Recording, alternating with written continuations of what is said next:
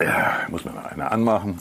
Dann kann es losgehen. SR1 Fernsehrausch, der TV-Podcast zum Hören. Herzlich willkommen zu einer neuen Folge SR1 Fernsehrausch. Klingt komisch, ist aber so. Ich bin Daniel Franzen. und ich bin Christoph Tautz. Ich habe gedacht, wir haben es im Gespräch nie gesagt und jetzt muss es mal raus. Ich frage mich gerade, ob dieser Satz tatsächlich jemals in einer Sendung mit der Maus gesagt wurde oder ob das nicht einfach so eine Urban so, Legend, so eine Mehr ist. Hm. Ja, klingt komisch. Ja, weiß ist ich aber nicht. so. Aber wenn dieser Satz jemals fiel, dann hat garantiert er ihn gesprochen, unser heutiger Gast, den eigentlich jeder kennt. Also egal, ähm, ob ihr kleine Kinder habt, die gerade 6, 7, 8, 9, 10 oder 11 Jahre alt sind, oder ob ihr selber 60 Jahre, 70 Jahre oder 30 Ja. Jahre alt seid, jeder Mensch, behaupte ich einfach mal, der jetzt auch diesen Podcast hört, der hat irgendwann mal eine Folge, die Sendung mit der Maus geschaut. Und da spricht er ganz viele der Beiträge, ich glaube über 1000 waren es locker, die er auch gesprochen hat. 81 Jahre inzwischen alt und ja, ein echtes Urgestein. Armin Maywald. Er ist einer von denen, der die Sendung mit der Maus vor über 50 Jahren erfunden hat, hat in diesem Jahr 2021 Jubiläum gefeiert, die Sendung. Und wir waren bei ihm, bei ihm zu Gast in Köln, wo er sich ein kleines Haus gekauft hat, direkt hinterm Kölner Hauptbahnhof im Eigelsteinviertel, glaube ich, so hieß es. Ne? Und äh, wir haben natürlich mit ihm ganz viel über die Maus gesprochen. Wir haben ihn gefragt, wieso er seit er fünf Jahre ist raucht. Und Was er übrigens auch getan hat, während wir uns unterhalten haben. ja, dazu, ähm, also wo wir gerade bei Geräuschbelästigung sind, also da hat man, da musst du auch mal so ein kleines Klick, Klick, Klick gehört. Und äh, wir hatten irgendwie im zweiten Teil der Aufnahme, wir wissen nicht wieso, wahrscheinlich hat sich die Maus da äh, reingearbeitet ins Kabel. Ab und zu so ein kleines Rauschen, da möchten wir uns gerne äh, schon jetzt für entschuldigen. Ich vermute mal, das waren die Momente, in denen Armin einfach tief in seiner Zigarette gezogen hat. Sagen wir einfach sowas, ja. Außerdem hat er uns noch erzählt, dass er an einem Tag gleich mehrfach äh, dem Tod knapp von der Schippe gesprungen ist. Das ist auch eine sehr interessante Story. Ja, das war wirklich krass. Das und noch ganz viel mehr. Klingt komisch, ist aber so. Jetzt in der SA1 Fernsehrauschfolge mit Armin Maywald. Viel Spaß.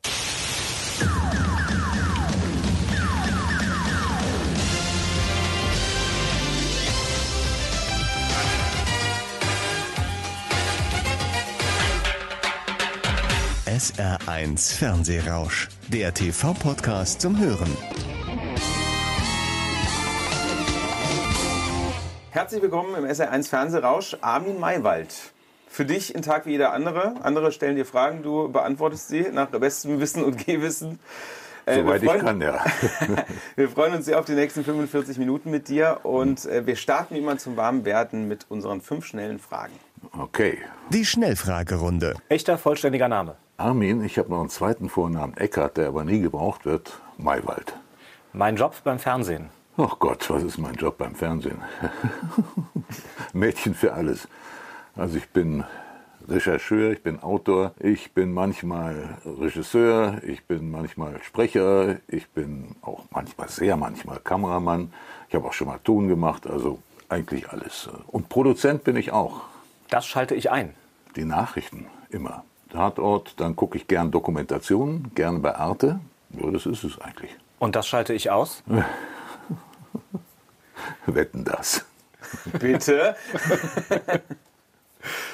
Mein aktueller Kontostand. Oh, Keine Ahnung, aber nicht unter Minus.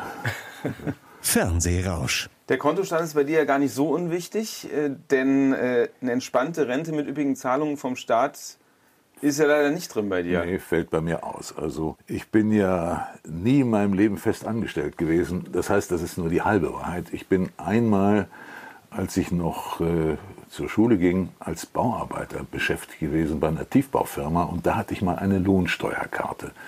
Ansonsten kenne ich Lohnsteuerkarten eigentlich nur von meinen eigenen Angestellten. Also äh, da ich nie irgendwo fest angestellt war, habe ich auch nie in die Sozialversicherung eingezahlt, auch nicht einzahlen können, sondern ich musste das immer alles selbst machen. Ich bin auch privat krankenversichert, weil keine gesetzliche Krankenversicherung mich damals genommen hat. Heute wäre das vielleicht anders, aber damals war das so. Ja, Rente kriege ich nicht und deswegen muss ich arbeiten, bis ich umkippe. Also ich meine, du bist im Januar 82. An, andere in diesem Alter liegen sechs Monate im Jahr auf der Liege auf den Kanaren. Ja. fände ich furchtbar langweilig. Also außerdem ist äh, der Einstieg in die Kanaren auch der Einstieg in äh, den Alkoholismus, sage ich immer. Was willst du machen, wenn morgens aufstehst, hast nichts zu tun, dann trinkst du um halb zehn oder um zehn vielleicht schon einen kleinen Aperitif, dann zu Mittag noch was und so, ein kleines Weinchen und so. Naja, wie heißt es? Eher ein Spaß. Also auf dem Liegestuhl zu liegen, das wäre mir einfach zu langweilig, muss ich ehrlich sagen. Wobei ich die Maiwaldsche Kombination auch sehr spannend finde. Nämlich? Ähm, Espresso, Grappa, Kölsch. Stimmt. Das ist deine, deine Stammbestellung ne? beim, beim Genau. Stammitaliener. Richtig, ja. In Wobei- welcher Reihenfolge trinkst du das dann? Immer erst äh, Espresso und Grappa. Zusammen, also Grappa in den Espresso. Richtig, ja.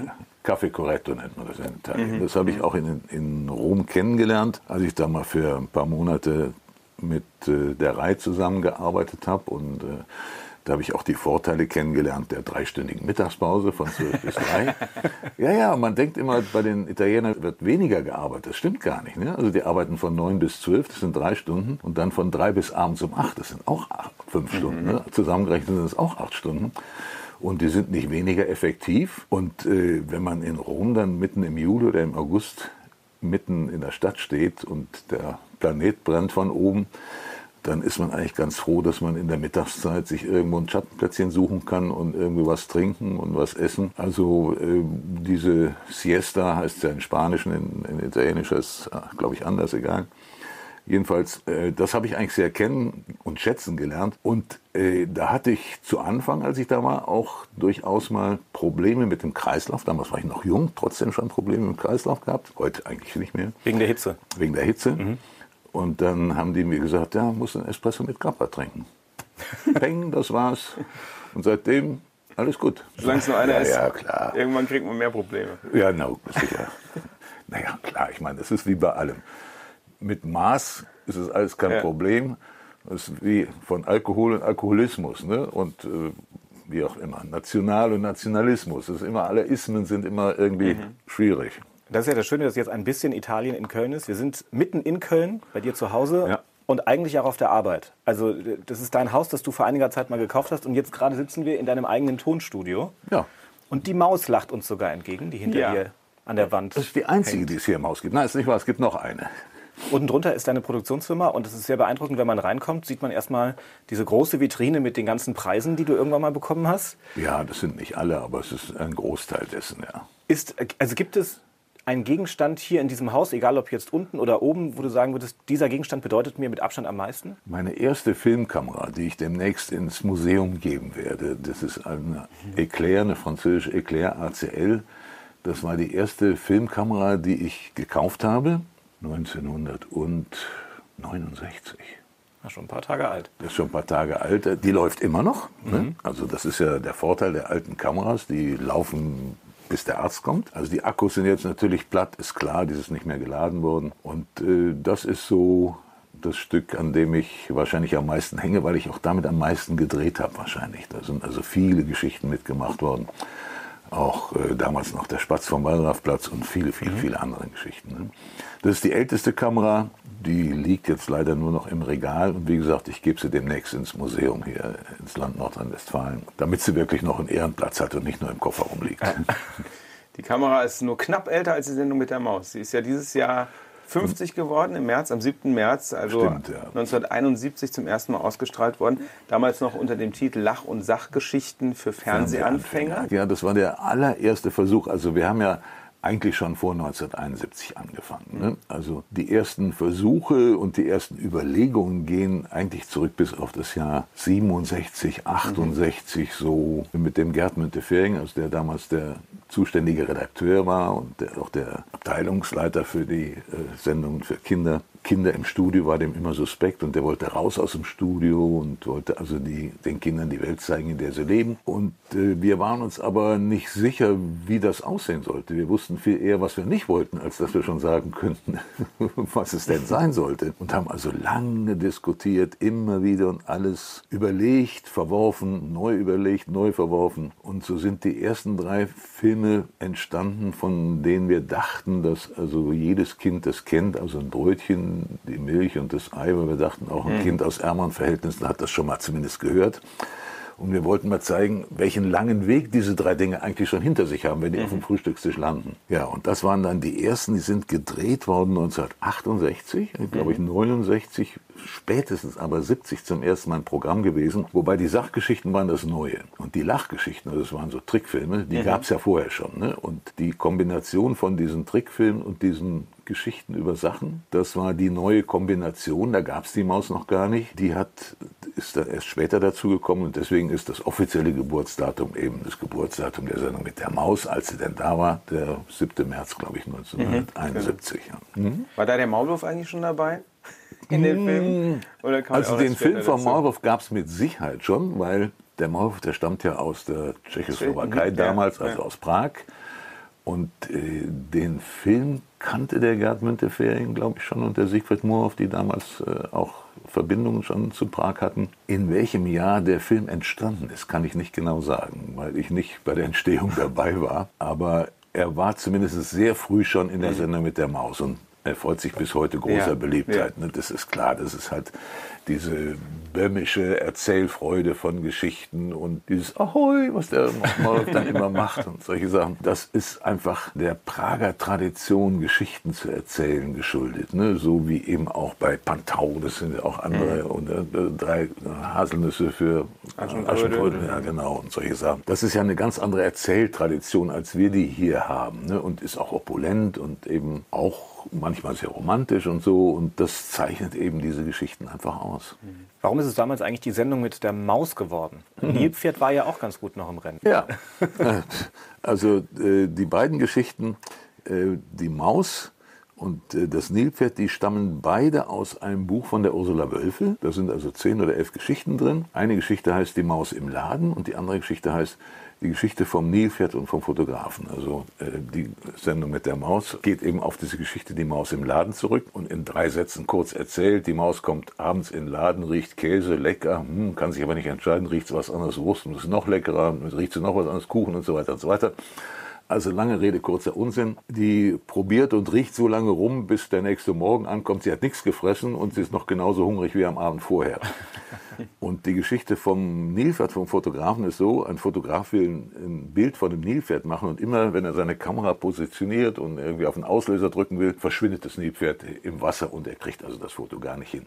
Und beide Geschichten, sowohl die vom Nilpferd als auch die von der Maus im Laden, wurden also an verschiedene Grafiker gegeben, die dazu also Bilder zeichnen sollten. Und die Maus ging also an die Isolde Schmidt-Menzel und die Geschichte vom Nilpferd und von dem Fotografen ging an die Rettichs, soweit ich mich erinnere. Und beide haben also dann Zeichnungen davon gemacht und die wurden dann, also wie Bildergeschichten damals waren, einfach auf Pappen vor die Kamera gestellt, abgefilmt und irgendjemand erzählte dann die Geschichte dazu, ein Schauspieler meistens. Und aus beiden hätte theoretisch äh, die Figur werden können, aber die Redaktion hat sich dann für die Maus entschieden, weil die orange Farbe eigentlich die lustigere war und das Nilpferd war eben einfach grau.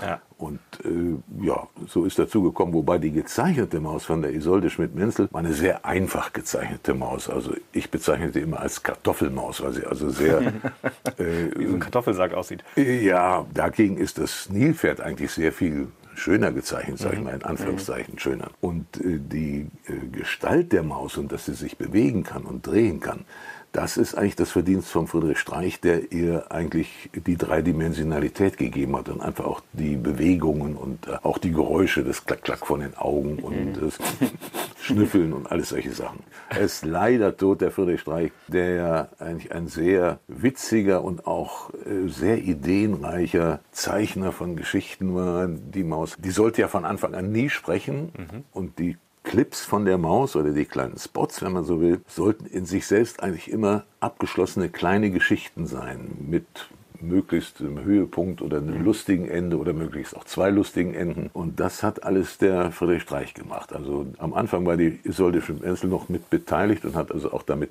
mitgearbeitet, aber das ist dann irgendwann in die Brüche gegangen. Aber die Hintergründe dazu kenne ich nicht, will ich mich auch nicht zu äußern, ist auch eine andere Baustelle.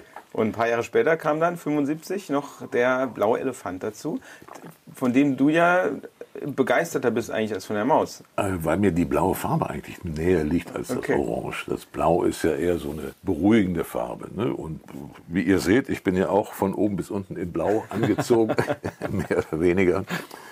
so nach dem hamburgischen Sprichwort, jede Farbe ist schön, vorausgesetzt sie ist dunkelblau. Mittlerweile sind mehr als 2300 Sendungen ausgestrahlt worden. Es mhm. gab mehr als 3300 Sachgeschichten. Mhm. Wie viele davon sind von dir? Keine Ahnung. Ich habe irgendwann mal aufgehört zu zählen, aber ich glaube über 1000 oder so war alles zusammen.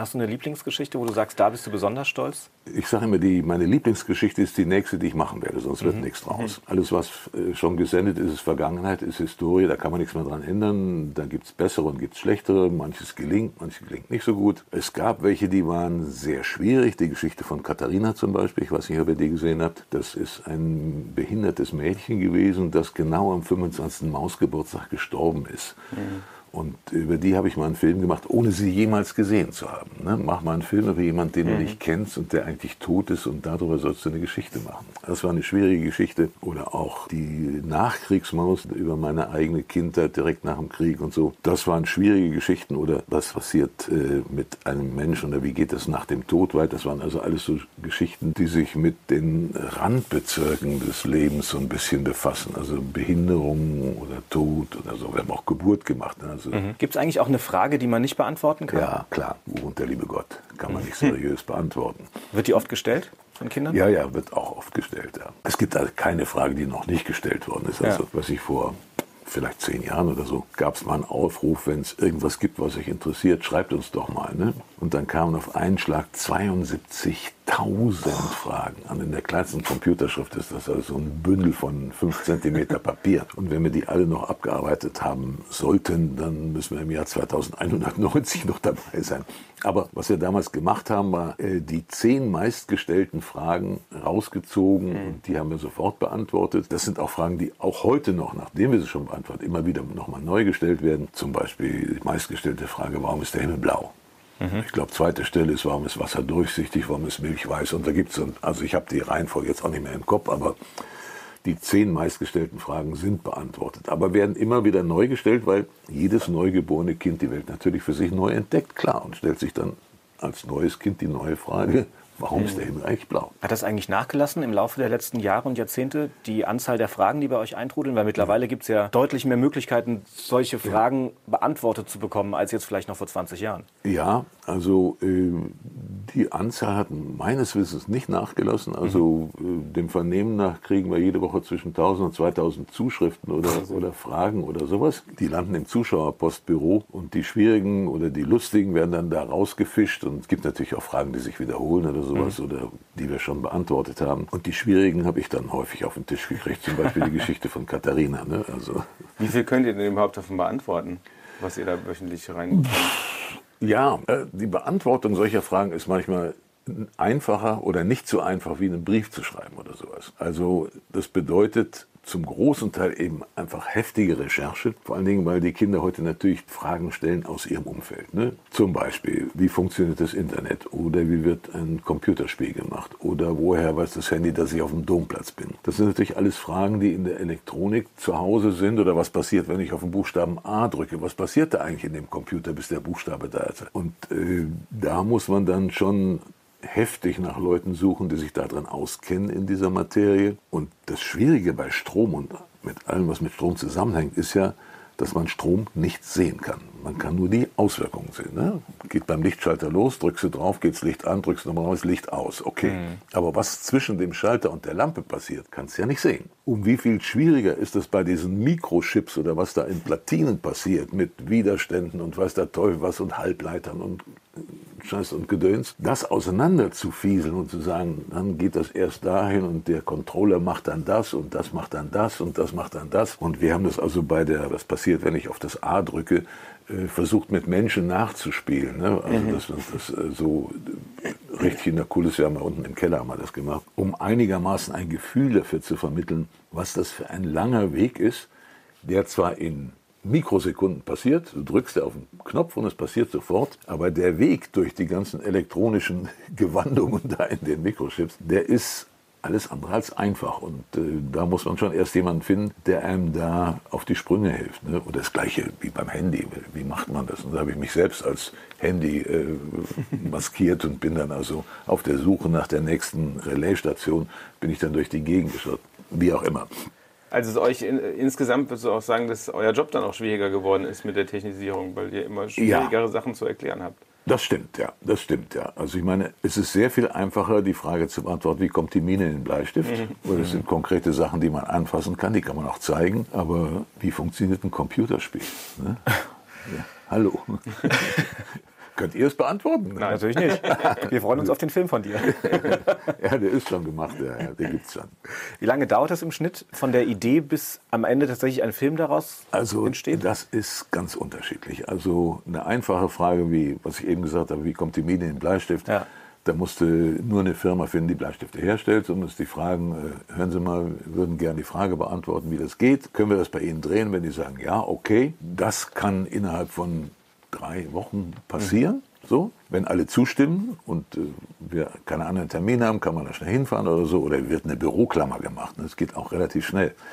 Sowas ist auch relativ schnell geschnitten, aber andere Geschichten dauern Monate, manchmal Jahre. Also die, die längste Recherchezeit hat die Frage gekostet, was macht eigentlich Vitamin C in meinem Körper? Das war also auch so eine Frage, die mal von einem Kind kam. Hat wahrscheinlich auf der Flasche gelesen, angereichert mit Vitamin C. Hat seine Mama gefragt, Mama, was ist das denn Vitamin C? Und hat die Mama gesagt, weiß ich auch nicht. Dann passiert das, dann, ja, dann schreiben wir doch mal an die Sendung mit der Maus. Däh. Und dann hatten wir es auf dem Tisch und dann hatten wir das Problem, die Recherche dazu hat drei Jahre gedauert mit allem drum und die Vorbereitung. Ne? Die reine Drehzeit, nachdem wir es dann alles hatten, die hat eigentlich nur zwei Tage gedauert, aber die Vorbereitung, weil das, äh, was Vitamin C macht in, im Körper, also die Makrophagen, die, die weißen Blutkörperchen, Vulgo, am Leben zu erhalten, das kann man natürlich nur im lebendigen Blut zeigen. Und das war dann immer Tropfen von meinem Blut, der dann also, und dafür musste das Mikroskop auf Körpertemperatur geheizt werden, dass der Blutstropfen oder das Präparat musste ernährt werden unter dem Mikroskop und dann, äh, wenn diese Makrophagen eben kein Vitamin C kriegen, dann werden die schlaff, setzen sich in den Sessel und tun gar nichts mehr, machen also nicht das, was sie tun sollten, nämlich Bakterien zu jagen. Und dann, wenn sie wieder eine Vitamin, C-Gabe kriegen, und das muss man genau ausrechnen, dass es nicht zu viel ist, dann überfressen sie sich. Ne? Dann sind auch wieder faul. Das ist auch wieder faul. Dann entsteht wieder der Jagdinstinkt und sie tun wieder das, was sie tun sollten, nämlich Bakterien zu jagen. Das passiert in jeder Sekunde unseres Lebens, im ganzen Körper, pausenlos. Und deswegen werden wir nicht krank, ne, weil das funktioniert. Und aber das alles rauszutüfteln. Ne, also ich habe ein ganzes Jahr lang eine Doktorandin in Tübingen durchbezahlt, die also dann äh, Proben gemacht und Proben gemacht und wie kriegen wir das hin und so weiter und so weiter. Und dann unter Mikroskop, nachdem wir das dann alles hatten, das hat nur zwei Tage gedauert, ging aber auch nur mit Serienfotografie, weil das so langsam geht und äh, wir haben es ausgerechnet, manchmal ging es in sechs, sechs Stunden, dass die wieder lebendig wurden, manchmal in 18 Stunden, manchmal in vier Stunden. Wir haben also, ich weiß nicht, mehrere Versuche gemacht und das waren dann einzelne Fotos, die wir dann nachher noch, wie beim Zeichentrickfilm, einzeln animieren mussten. Ne? Also das war eine wirklich schwierige und langwierige Geschichte. Also einfach um die Frage zu machen, wie lange dauert das von der Idee, bis es fertig ist. Ne? Der fertige Film war dann nur, ich weiß nicht, sieben Minuten lang oder so. Ne? Und drei Jahre Drei Arbeit. Jahre Arbeit für sieben Minuten. Ne? Insofern äh, kann man das gar nicht sagen. Und wenn wir nicht parallel immer ganz viele Filme in Arbeit hätten, dann würde da permanent ein Loch in der Sendung sein. Ne? Also das heißt, man muss schon immer viele Themen gleichzeitig haben, die in unterschiedlichen Stadien sind. Bei den einen recherchiert man noch, bei den anderen, äh, ich habe jetzt gerade oben drei, vier Themen in meinem Rechner, wo ich selbst noch am Recherchieren bin, wie kann man das darstellen oder so. Ne? Also zum Beispiel, was ist eigentlich der Unterschied zwischen weißer und brauner Schokolade? Ne? Also gut. Oder äh, wie viel Druck muss ein Baum aushalten, wenn der Sturm kommt oder so. Ne? Und das ist schwierig. Und ich habe da jetzt schon so ein bisschen recherchiert, wobei es ist ja nicht einfach nur die Fläche des Baums, sondern die ganzen Blätter sind ja beweglich an den Ästen und sowas an. Und das heißt, die drehen sich in den Wind. Das heißt, der, Widerstand, Widerstand. der CW-Wert, äh, also wenn man so will, der verändert sich ja permanent. Ne? Und das also darzustellen, was muss der Baum aushalten, bis der dann also umkippt, das wird auch wieder so ein Ritt über den Bodensee. Wie läuft es mit der Themenauswahl? Sagst du, so wie jetzt gerade, da hat mir ein Kind eine Frage gestellt, die finde ich spannend, da gehe ich mal hinterher? Oder sagt die Redaktion auch, wir hätten ja das und das Thema und wir hätten gerne, dass du es umsetzt? Beides ist möglich. Beides ist möglich. Also äh, wir können Themen vorschlagen der Redaktion. Die Redaktion äh, hat manchmal Fragen eben, die ankommen oder Ja. so und sagt, also das müssen wir mal machen. Und dann gibt es eigentlich auch immer so, sag ich mal, für ein Jahr so Schwerpunkte. Also jetzt im vergangenen Jahr war, wie wollen wir in Zukunft leben? Das war natürlich auch durch die 50 Jahre Sendung mit der Maus kein, nicht nur ein Blick zurück, sondern einfach ein Blick nach vorne. Wie soll es in Zukunft aus? Wie leben wir? Wie bewegen wir uns? Wo wohnen wir? bla bla bla bla, alles solche Dinge. Und das wird jetzt wahrscheinlich auch noch im nächsten Jahr ein bisschen fortgesetzt, also im Sinne von Nachhaltigkeit und, und solche Sachen, was ja jetzt im, im allgemeinen Bewusstsein sehr stark wahrgenommen wird. Und insofern müssen wir uns dem natürlich auch stellen, ne? ist klar. Nachhaltigkeit ist ein ganz gutes Thema. Also eigentlich ist ja die Sendung mit der Maus unpolitisch. Ja. Aber wenn man natürlich bestimmte Themenschwerpunkte setzt, wie Nachhaltigkeit, oder jetzt in der Corona-Zeit habt ihr ja auch aktuelle. Themen wie Masken und Aerosole Ja, ja, klar. umgesetzt. Ja, ja haben wir gemacht. Ich kann mir vorstellen, dass aber gerade zu diesem Corona-Komplex äh, es auch ein paar mehr Reaktionen gab, auch von Erwachsenen, die wahrscheinlich dann gesagt haben, hier die, die öffentlich-rechtlichen machen jetzt gerade wieder Stimmung. Ja, ja, natürlich. Also ich meine, das, wie pflegte unser alter Abteilungsleiter Siegfried Moorhoff zu sagen, wer in aller Öffentlichkeit kegelt, der muss sich auch von jedem Arschloch sagen lassen, wie viel er geworfen hat. Das heißt, klar, es gibt, was immer Sie machen, Kritik. Es gibt berechtigte Kritik und es gibt Kritik von, ich sage mal auf gut Deutsch, Arschlöchern. Im Zuge einer Sommerreise haben wir mal in Duisburg eine Moschee besucht. Ne? Sind einfach hingegangen und gesagt, okay, ist eine Moschee, lass uns mal gucken, dürfen wir da rein und so. Go. Das gab vielleicht einen Aufstand. Obwohl wir auf der anderen Seite auch schon Geschichten gemacht haben über evangelische und katholische Hostien. Was ist der Unterschied? Und Synagoge und ich weiß nicht was. Aber die Moschee, die war plötzlich so ein Thema, wie könnt ihr und sowas, ne? Und ihr seid doch völlig idiotisch und bla bla bla. Da kam dann also das, was man heutzutage einen Shitstorm nennt, auf uns zu. Aber von solchen Sachen darf man sich nicht beeinflussen lassen. Ne? Das muss man einfach aushalten und sagen, okay, die Arschlöcher werden nicht weniger, die sterben nicht aus, werden sogar immer mehr. Meine Frau hat immer mal früher gesagt, ich glaube, 10 Prozent der Menschheit sind unverbesserbar. Die hat den Prozentsatz nach oben geschraubt. Astronaut Alexander Gerst, äh, den würdest du, glaube ich, in die Kategorie Arschloch einordnen. Nee, ganz im Gegenteil. Der ist ein äh, großer Fan, äh, prominenter Fan der Sendung. Äh, Ich hat, weiß, ja, äh, ich kenne ihn, ja. extra für euch Videoaufnahmen von der ISS gemacht Ja. äh, und Maus und Elefant dabei gehabt Ja, stimmt. Im, im All Ja. und sie in der Schwerelosigkeit fliegen lassen. Ein Tag an Bord der ISS heißt die Folge. Stimmt, ja. ja, ja. Aber da muss man doch vor Stolz platzen, wenn man Miterfinder dieser Sendung ist und dann ist da oben ein Astronaut und der hat dann auch noch die zwei, also die Maus und den Elefanten dabei und macht eigene Videos. Ja, also wir haben ja mit ihm zusammen auch was gemacht, Sonne, Mond und äh, Erde und wie sich das gegeneinander und zueinander verhält und so. Das war schwierig, mit ihm einen Termin zu kriegen. Ne? Und ich würde gern mit ihm noch eine andere Geschichte machen, aber der arme Junge, der ist ja so was mit von Terminen zugeballert, weil der war ja auch auf so einer Südpol-Expedition und hat dann nach Mondgestein gesucht. Und dann würde ich gerne fragen, wie findet man denn Mondsteine? Woran siehst du, dass das ein Stein vom Mond ist und nicht ein Stein von, weiß ich nicht, was, der irgendwie aus der Erde kommt? Ich weiß nicht, ob das zustande kommt. Ich würde es sehr gerne machen. Und äh, wir haben uns neulich auch dazu verabredet, dass wir demnächst telefonieren.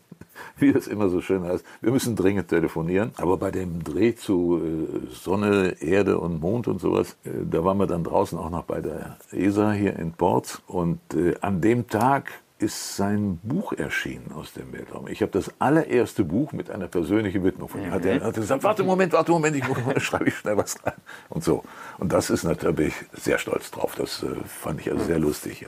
Was äh, die meisten Menschen für das ZDF sind, ist die Maus eigentlich für den WDR. Also das Symbol. Die Maus ist äh, zur Hausnummer des Westdeutschen Rundfunks geworden. Hängt ja auch an der Nord-Südfahrt, an, am WDR-Gebäude vorne an der Ecke hängt sie ja auch. Ja, es gibt die Show, frag doch mal die Maus, Ja, das. Merchandise-Artikel. Ja, ja, ja. Aber das ist eine ganz andere Baustelle. Also, die Ist das ein bisschen nichts zu viel? sagen. Ja, ja, ja. Warum? Also kein Mensch damals, als die Sendung mit der Maus erdacht oder, wenn man so will, erfunden worden ist, hat jemals an Merchandising gedacht. Ne? Also es gibt eine lustige Geschichte aus den relativen Anfangsjahren. Der Friedrich Streich hat mal so eine Maus gezeichnet und hat da draußen Aufkleber gemacht. Ja.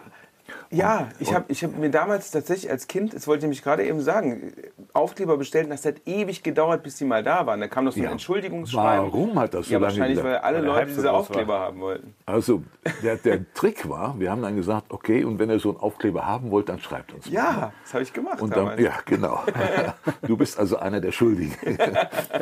Also es passierte montags nichts, es passiert dienstags nichts. Mittwoch stand die Post mit zwei LKWs und zwei Anhängern vor der Tür und sag, wohin mit dem Zeug? Oh Mann. Und da hatten die, ich, ich, aus, aus der Erinnerung würde ich sagen, es waren glaube ich 650.000 Zuschriften. Deswegen hat das so lange gedauert. Und äh, der Intendant war dann auch auf der einen Seite stolz, auf der anderen Seite auch sauer, weil mit diesem Ansturm hatte natürlich kein Mensch gerechnet. Wir dachten, da kommen vielleicht 50 Zuschriften oder so. Naja gut, das wäre kein Problem gewesen. Aber man muss ja mal Folgendes rechnen. Die 650.000 Dinger zu drucken, das kostete Geld. In Kuvert zu stecken mit Briefmarke kostete auch nochmal. Also diese ganze Aktion hat natürlich richtig Geld gekostet. Der Intendant hat gesagt, Jungs, wenn ihr nochmal so einen Scheiß macht, dann hau ich euch um die Ohren. Also das war natürlich eine Aktion, die lustig gemeint und auch äh, wahrgenommen wurde, Ja. natürlich selbstverständlich. Ne? Du bist einer Das der waren auch so Schuldigen. schön, das waren so äh, durchsichtige nämlich. Ja, also ja, die Maus genau, aus ja. so durchsichtigen Klebepapier. Wir haben eben gezeigt, wie die gemacht wurde ne? und dann eben am Schluss da sagen gesagt, wenn er sowas hat, bla. Ja. Und das ist dann passiert. Und naja, insofern, die sollte man eben auch nicht kaufen, sondern die sollte man geschenkt bekommen. Und dann gab es ja vor Urzeiten auch diesen sagenumwobenen Urheberrechtsstreit zwischen der Isolde Schmenzel und dem WDR und dem Friedrich Streich wegen der Urheberschaft. Und dann wurden die Rechte geteilt, sodass die Isolde Schmenzel die kommerziellen Rechte und dann fing das Merchandising an. Hintergründe dazu kenne ich nicht. Warum, wieso das Gericht so entschieden hat und nicht anders. Ich meine mich zu erinnern, dass es an der Farbe gelegen hat, dass die Maus bei der Isolde Schmenzel auch schon orange war und der Friedrich Streich das gleiche Orange genommen hat. Und daran, das war, glaube ich, das Kriterium, an dem das festgemacht wurde. Aber wie gesagt, ich war weder bei dem Prozess dabei, noch kenne ich die Akten, noch kenne ich die Hintergründe. Ich weiß nur, dass die Rechte damals geteilt wurden und dann fing diese Scheiße mit dem Merchandising an. So. Das ist jetzt so, das lässt sich wahrscheinlich auch nie wieder zurückdrehen. Ob das erfolgreich ist oder nicht, weiß ich nicht, halte ich mich auch raus. Aber ist es noch im Sinne des Erfinders, also auch von dir, dass äh, jetzt tatsächlich die Maus überall es zu kaufen gibt, es Hört sich verschiedene nicht so an. Angebote gibt? Ich persönlich wäre glücklicher ohne all das. Es war nie unser Wunsch und unser Wille, Kinder zu irgendeinem Kommerz oder auch die Eltern dazu verleiten oder sowas. Aber gut, mittlerweile ist es so. Ne? Ja. Klar, also auf der anderen Seite ist es natürlich schön, wenn ein Kind so eine Plüschmaus hat und mit äh, als, als Kuscheltier nimmt, okay, aber gut. Wie sehr hast du denn als Macher einer Wissenssendung andere Wissenssendungen im Blick? Also Galileo bei ProSieben zum Beispiel, Löwenzahn im ZDF, Wusel Gusel bei Super RTL, die Checker-Reihe bei Kika. Also äh, die eine oder andere habe ich mir angeguckt. Galileo weiß ich übrigens, dass die immer so gut nachmachen oder so, gucken, was wir gemacht haben und machen es dann billig hinterher. Wissen macht A und Quarks und Co. und solche Sachen. Die, bei RTL gab es früher mal Lila Launebär Mit Matti Krings. mit Matty Krings, ja. Da dachten wir, aha, da müssen wir aufpassen, da kommt eine Konkurrenz oder so. Aber die haben es ja dann eingestellt. Die neueren habe ich jetzt nicht mehr äh, so im Blick. Also manchmal gucke ich da schon noch mal rein, aber denke immer, naja gut, okay, gibt's. Machen die es ganz anders als ihr? Oder? Ja, ich behaupte mal, wir recherchieren tiefer und wir sind, glaube ich, auch etwas genauer. Naja, es sind andere Sendeanstalten mit anderen Voraussetzungen und so. Ne? Also ich will da nicht in Kollegenschelte mich äh, verbreitern oder so. Muss halt jeder wissen. Peter Lustig hat ja auch mal für die Sendung äh, mit der Maus Stimmt, ja, gearbeitet. Peter und Atze, gab Ja. so eine Kategorie. Äh, Atze war so ein gezeichneter Vogel und der Peter Lustig, das war ja eigentlich ein Toningenieur vom, ich glaube, Rias oder SFB, weiß nicht genau, einer von den beiden Berliner Sendern. Und der konnte sehr gut erklären und der konnte auch zeichnen und hatte dann diesen gezeichneten Vogel. Und am Anfang hat er auch in der Maus eben eine Kategorie gehabt, Peter und Atze, und hat dann also irgendwelche Dinge erklärt. Und dann hat er vom ZDF eben diesen Vorschlag gekriegt, da also Löwenzahn zu machen. Das war für den natürlich wie ein Sechser im Lotto, ist klar. Und der Peter Lustig, den kannte ich natürlich. Ich habe also in dem Jahr, bevor er gestorben ist, haben wir noch zusammen in Berlin gesessen, haben noch beide jeder einen Preis um die Ohren geschlagen gekriegt. Da war aber schon sehr krank und Peter war natürlich auch ein, guter Typ und so. Aber der war natürlich in seinem Bauwagen eigentlich mehr auf rein ökologische Themen fixiert. Wobei die Sendung mit der Maus ist ja ganz bunt. Also geht also sowohl in ökologische Themen, aber nicht ausschließlich, sondern macht eben auch Weltraumgeschichten und, und Mikrogeschichten und Makrogeschichten, wie auch immer. Ich sag mal, wir machen schnelles langsam, wir machen langsames schnell. Ne? Also Zeitraffer und sowas. Das, äh, was wir, als es das noch nicht so an allen Ecken und Enden gab, haben wir da viel gemacht. Also in den Frühzeiten äh, mit einer Kamera, wo wir das Material erst in Amerika bestellen mussten, mit einer Kamera, die damals 500 Bilder pro Sekunde schoss. Ne? Das ist natürlich schon die 20-fache Verlangsamung. Und das war Material, das war an den Kanten gewachst, dass es überhaupt durch die Kamera lief, damit es nicht festfraß und so. Da war also ein Riesenaufwand. Und da musste man auch immer erst 3600 Meter Material bestellen. Das war da also ein einzelner Guss. Und das ist ein Haufen Zeug, 3600 Meter. Aber die schossen natürlich durch die Kamera wie sonst was. Ne? Die waren also in 10 Sekunden waren die 120 Meter durchgerauscht. Ne? Ja, super. Ja. Und in, der Hoffnung, dass dann irgendwas drauf war. Ja nicht wie heute, wo man dann einen Monitor hat, wo man kontrollieren kann, Ja. sondern es ging ins Kopierwerk und dann hat man also Gehofft. gehofft. Das Prinzip Hoffnung. Aber das war eben auch spannender als heutzutage. Also das Ergebnis zu sehen, was ist was drauf oder sowas, ne? ist also unser Standardspruch bis heute, selbst wenn wir es auf dem Monitor sehen können. Ist was drauf? Ja, ist was drauf. Das war schon mal gut.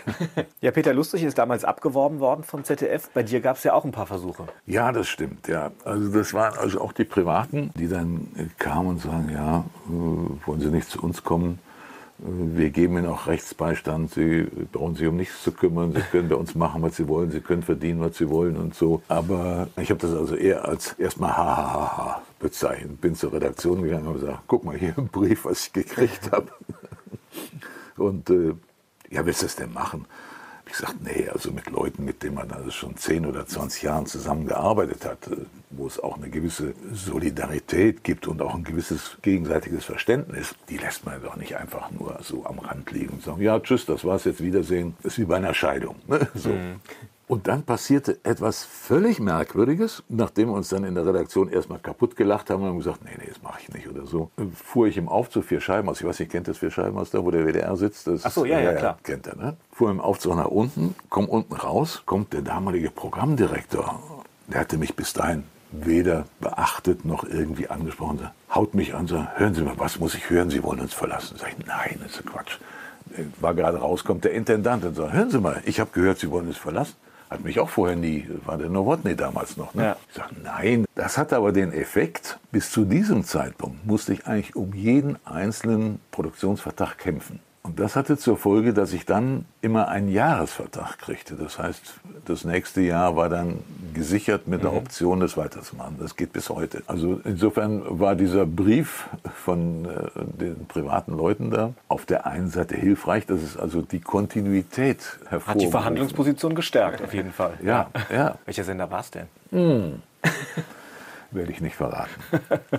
Also welches Format wäre es denn ungefähr gewesen? So ähnliches, eine Kopie von der Sendung mit der Maus? Natürlich. Oder? Ach so, okay. Natürlich hat die sich das so vorgestellt, ne, Ja. dass ich äh, da äh, etwas Ähnliches äh, in die Welt setze. Das wäre natürlich auch unfair gewesen gegenüber den Jungs und Mädels hier beim Sender, Mhm.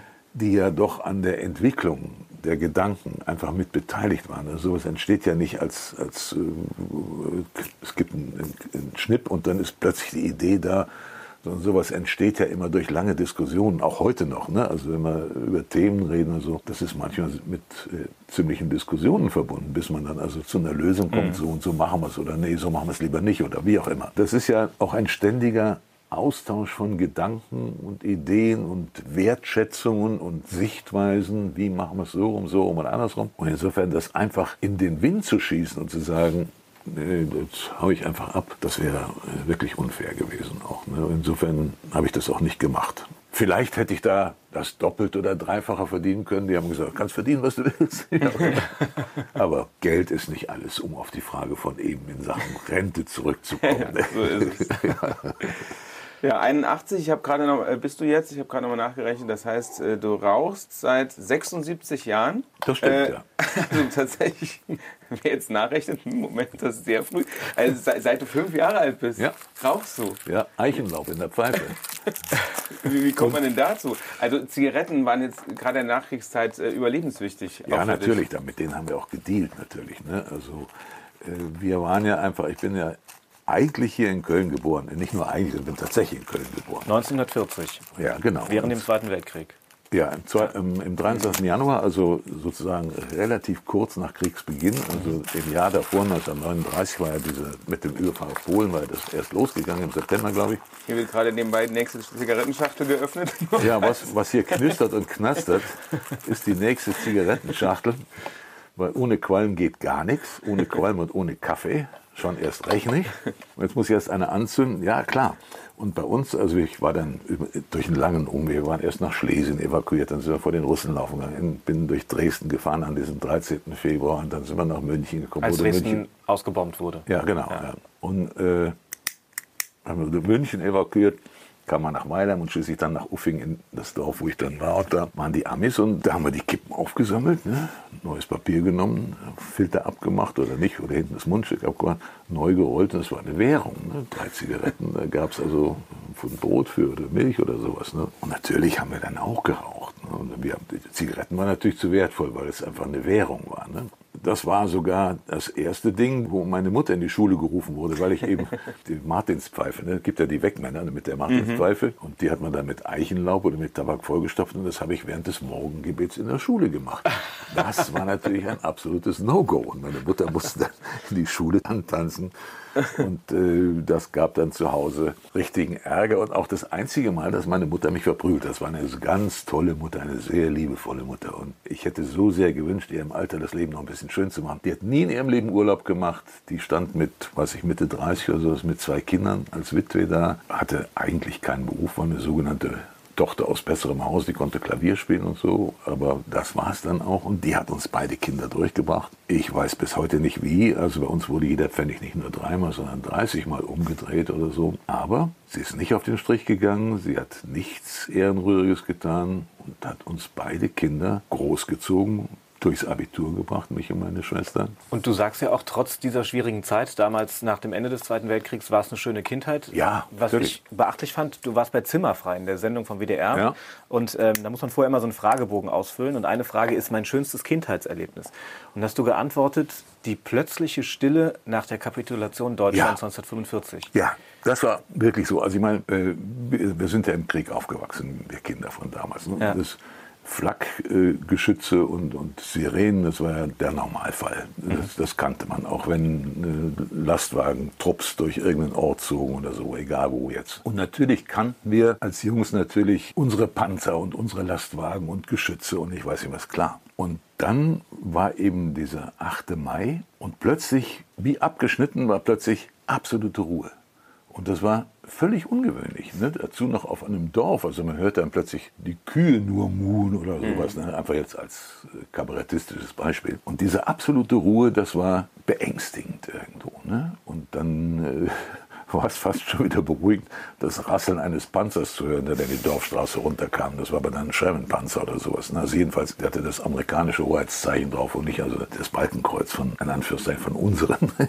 Ich habe ja auch mit zwei hier in Köln, da waren wir noch hier in Köln, gelernt, wenn äh, Fliegeralarm kam, links neben dem Bett lagen die Klamotten und das Köfferchen mit den Papieren. Ein Griff, ich war ja schon der Große, meine kleine Schwester ist zwei Jahre jünger, die musste auf Mamas Arm. Egal wann also der Voralarm kam oder so, das hatzte im Hinterkopf. Aufstehen, Klamotten nehmen, Köfferchen nehmen, ab in den Keller. Ne? Und im Keller, dann waren, saßen natürlich alle im Keller und dann die Feuerpatschen und den, den Sandhaufen und die Sandeimer und die Decken und sowas. Und dann gab es ja von einem Keller zu den anderen immer unter den Häusern durch, dass man von einem Keller in den anderen durchlaufen konnte, wenn das Haus zerstört wurde. Und so war, es dann hier auch in, in Köln. 1942, da ist uns dann in der Engelbertstraße ist uns das Haus über dem Kopf zusammengefallen. Und wir sind also dann auch nur durch den anderen Keller sind wir wieder rausgekommen. Und du hast ja nicht nur den äh, Krieg überstanden, sondern du bist auch später im Leben dann immer mal wieder mit einem blauen Auge davon gekommen. Bist fast mal im Meer ertrunken, fast mal im Moor untergegangen Ja.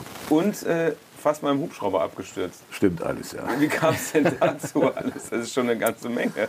Also ich behaupte, ich hätte eine ganze Armee von Schutzengeln um mich Ja, herum. offensichtlich. Also meiner Zählung nach ist es äh, siebenmal gewesen. dass Noch es, mehr? Äh, beinahe war. Fahnenstange ist mir auf den Kopf gegangen und äh, alles mögliche. Ja. Also die Geschichte mit dem Hubschrauber, das war so, das war in Schottland, in äh, Glasgow. Und äh, wir wollten da für Robbie Tobin das Liebertüt Hintergrundbilder drehen von Schlössern und solchen Sachen. Und wir hatten den Hubschrauber telefonisch angemietet, die Produktion damals. Und wir wollten aber eigentlich keinen Bell Augusta haben, weil der hatte nur zwei Latten. Und der liegt sehr unruhig in der Luft, der schettert sehr stark. Und das ist natürlich zum Film ist das irgendwie großer Mist. Also Latten unten dran. Nee, nee, Oder- nee, so. also die, die, Rotor, die Ah, die. Rotorblätter. Ah, okay, Rotorblätter. Okay. Also die Piloten sagen immer die Latten. Egal. Und dann haben wir mit der Firma, die den Hubschrauber hatte, äh, es gab aber keinen anderen, äh, telefoniert und gesagt, der ist gerade aus der Wartung, der ist komplett wie neu, also der liegt seidenweich in der Luft. Haben gesagt, okay, wir mieten den unter der Voraussetzung, dass wir den testen dürfen. Also wir kommen auf den Flugplatz und fahren mit dem einfach mal ein Stück in die Höhe. Und wenn der tatsächlich so ruhig liegt, wie er verspricht, dann okay, machen wir das. Gesagt, getan. Wir stiegen dann ein, er ließ den an, die Maschine, sind hochgeflogen und irgendwie 150 Meter über Grund plötzlich macht es einen Knall und schlagartig ist das ganze Cockpit voll mit Quallen. Du siehst nichts mehr, kein Höhenmesser, kein gar nichts. Und äh, der Nigel hat ihn dann fallen lassen und hat ihn nach Gefühl fünf Meter über Grund abgefangen und ihn dann auf den Boden plumpsen lassen. Ne? Ach du Schande. Das war schon eine super Leistung. Ne? Und wir sind dann, der war dann tatsächlich in Ordnung, der Hubschrauber, der musste dann, was ist irgendein Kabelbrand gewesen, ganz plötzlich, urplötzlich. Und diese Isolationsstoffe, die, also die Ummantelung ist ja meist Kunststoff und das ist dann also auch irgendwie Salzsäure halt. Ich war also nicht besonders gesund. Wir sind dann immer mit weitergeflogen und haben dann eben auch Schlösser gedreht und Respekt. äh, haben also wirklich einen tollen Drehtag gehabt, herrliches Wetter, sind irgendwie ganz weit rausgeflogen gewesen, haben dann also noch so ein schönes Schloss auf so einem Felsen da gesehen und flogen zurück. Wir sitzen da so, schöne Sonne, das ist ja automatisch, wenn du im Hubschrauber sitzt, guckst du immer rum, ist nicht irgendwo ein anderes Flugzeug zu sehen oder so. Tut's wieder einen Knall und der Hubschrauber wackelt und schwankt. Und wir gucken nach vorne raus und gucken so groß in den Nachbrenner eines Düsenjets, der also direkt unter uns durchgeschossen ist. Der war aus einer Flugverbotszone, die, um die wir natürlich einen großen Kreis gemacht haben, war der also rausgeflogen, wahrscheinlich kleinen Millimeter mit dem Stick irgendwie weiter rechts und da war er aus der Flugzone. Der hat uns nicht gesehen. Der ist unter uns durchgeflogen und wirklich, der Hubschrauber hat also wirklich so geschaukelt und der Nigel hat den dann wieder stabilisiert gekriegt. Und wir sind dann nach Hause geflogen und waren aber auch irgendwie dann so ein bisschen blass um die Nase. Ja, Das glaube waren ich. ja von zwei fast Abstürze sogar Ja. an einem Tag. Der dritte war dann am Großglockner da- Wie noch einer. und einer, der war am Polarkreis in Ulu. Ja gut, also ich, ihr wollt ja nicht die ganzen Geschichten jetzt. Wobei man da ja gerne zuhört, weil du hast eine der bekanntesten Stimmen Deutschlands. Ich glaube, das kann man definitiv so sagen. Wenn du irgendwo hinkommst und Hallo sagst, dann sagt doch jeder, ah, die Stimme kenne ich doch. Zwei Schulen in Deutschland sind nach dir benannt. Ja, Jedes stimmt. Wochenende sehen hunderttausende Kinder und Erwachsene die Sendung mit der Maus. Kommst du mit dieser Prominenz gut zurecht? Also das wird einem nicht an der Wiege gesungen. Daran Ja. muss man sich gewöhnen. Ne? Als gibt es auch zwei lustige Geschichten. Das erste Mal, als mich jemand auf dem Autogramm angesprochen hat, das war in der Zülpicher Straße, da wurden gerade Straßenbahngleise umgebaut. Und ich dachte, oh, mal gucken, das ist spannend, mit Kran und rausheben und Scheiß und Gedöns. Dann haut mich einer an und sagt, kann ich ein Autogramm von Ihnen haben? Habe ich mich umgedreht, dachte, hinter mir steht jemand Prominentes. Ich habe also nicht geglaubt, dass der mich gemeint hat. ne? Das war das erste Mal, werde ich auch nie vergessen. Und dann das andere, was also mit der Stimme eigentlich eher zu tun hat, das war in dem Jahr, nachdem die Berliner Mauer gefallen war, hatte ich in Berlin zu tun und bin also da über diesen Todesstreifen gegangen, auf den man ja dann zum ersten Mal konnte. Bis dahin war ja das alles für uns ein weißer Fleck auf der Landkarte. Ne? Und da war da natürlich Riesengedöns mit Bungee-Springen und Kirmesbuhnen und was der Teufel was.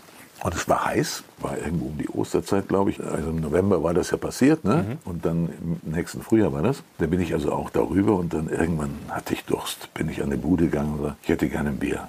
Und sagte, die Stimme kenne ich, sind Sie das nicht von der Also ich hätte gerne ein Bier. Ich hätte gerne ein Bier. Fünf Worte. Ja, reichen aus. Reichen aus. ne? Ja, also es vergeht eigentlich kein Tag, wo mich nicht irgendjemand anspricht. Gut, es gibt schon mal Tage, wo nichts passiert. Zum Beispiel aber auch, wenn ich da mit meiner Frau abends irgendwo sitze, einen Kaffee trinke, Kaffee, Espresso, Grappa, Bier und rauche dabei eine, kommt eine Frau und sagt, das ist aber kein Vorbild, wenn Sie rauchen. Natürlich rauche ich vor der Kamera nicht, klar. Ja. Aber wenn man sein Leben lang geraucht hat, dann äh, Hast du denn auch Vorteile dadurch? Durch die Prominenz? nö, nö, eigentlich nicht. Also, Man, man Grappa gratis. ne, das kriegt man bei jedem guten Italiener. Ne? Also, Ja gut, das stimmt natürlich. Natürlich sind wir hier bei einem Italiener auch Stammgast und klar, da gehört es fast schon zum Ritual. Aber wenn du jetzt äh, nicht ständig was absandst, dann das spricht dann auch für deine Bescheidenheit. Weil ich glaube, es gibt andere Prominente, die da mehr darauf pochen, hallo, ich bin prominent? Nein, mache ich möchte nicht. Habe ich, hab ich nie in meinem Leben gemacht und äh, versuche ich auch bis an mein Lebensende das nicht weiter zu tun, weil das finde ich immer furchtbar Mhm. unangenehm. Das finde ich also, wie sagt man heute, peinlich oder so. In, in Cringe, sagt Cringe, man ja, heutzutage. genau, ja, genau, cringe, ja, genau. Ich werde mir jetzt äh, das Kölsch, das nächste verdienen. Das wird Daniel mir nachher ausgeben für äh, die wahrscheinlich beste Überleitung, die ich jetzt machen werde. Du um seine Überleitung.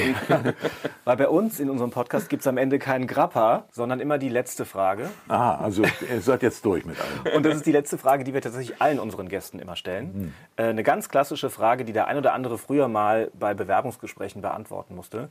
Wo siehst du dich in fünf Jahren? Uff, keine Ahnung, wahrscheinlich auf dem Friedhof. Ich habe keine Ahnung. Na, Das wollen wir doch nicht hoffen. Ja, hoffen tun wir das auch alle nicht. Klar, natürlich, aber. na, dann freust du dich ja- auf deinen 87. Geburtstag Ja, in fünf Jahren. also du kannst an Dom vorbeigehen, geht, kommt ein Stein runter, trifft dich. Ne? Oder es fällt dir eine Fahnenstange auf die Brüder oder sowas. Und Aber wenn wir, wir haben ja jetzt gelernt, wenn der Stein jemanden nicht trifft, dann dich.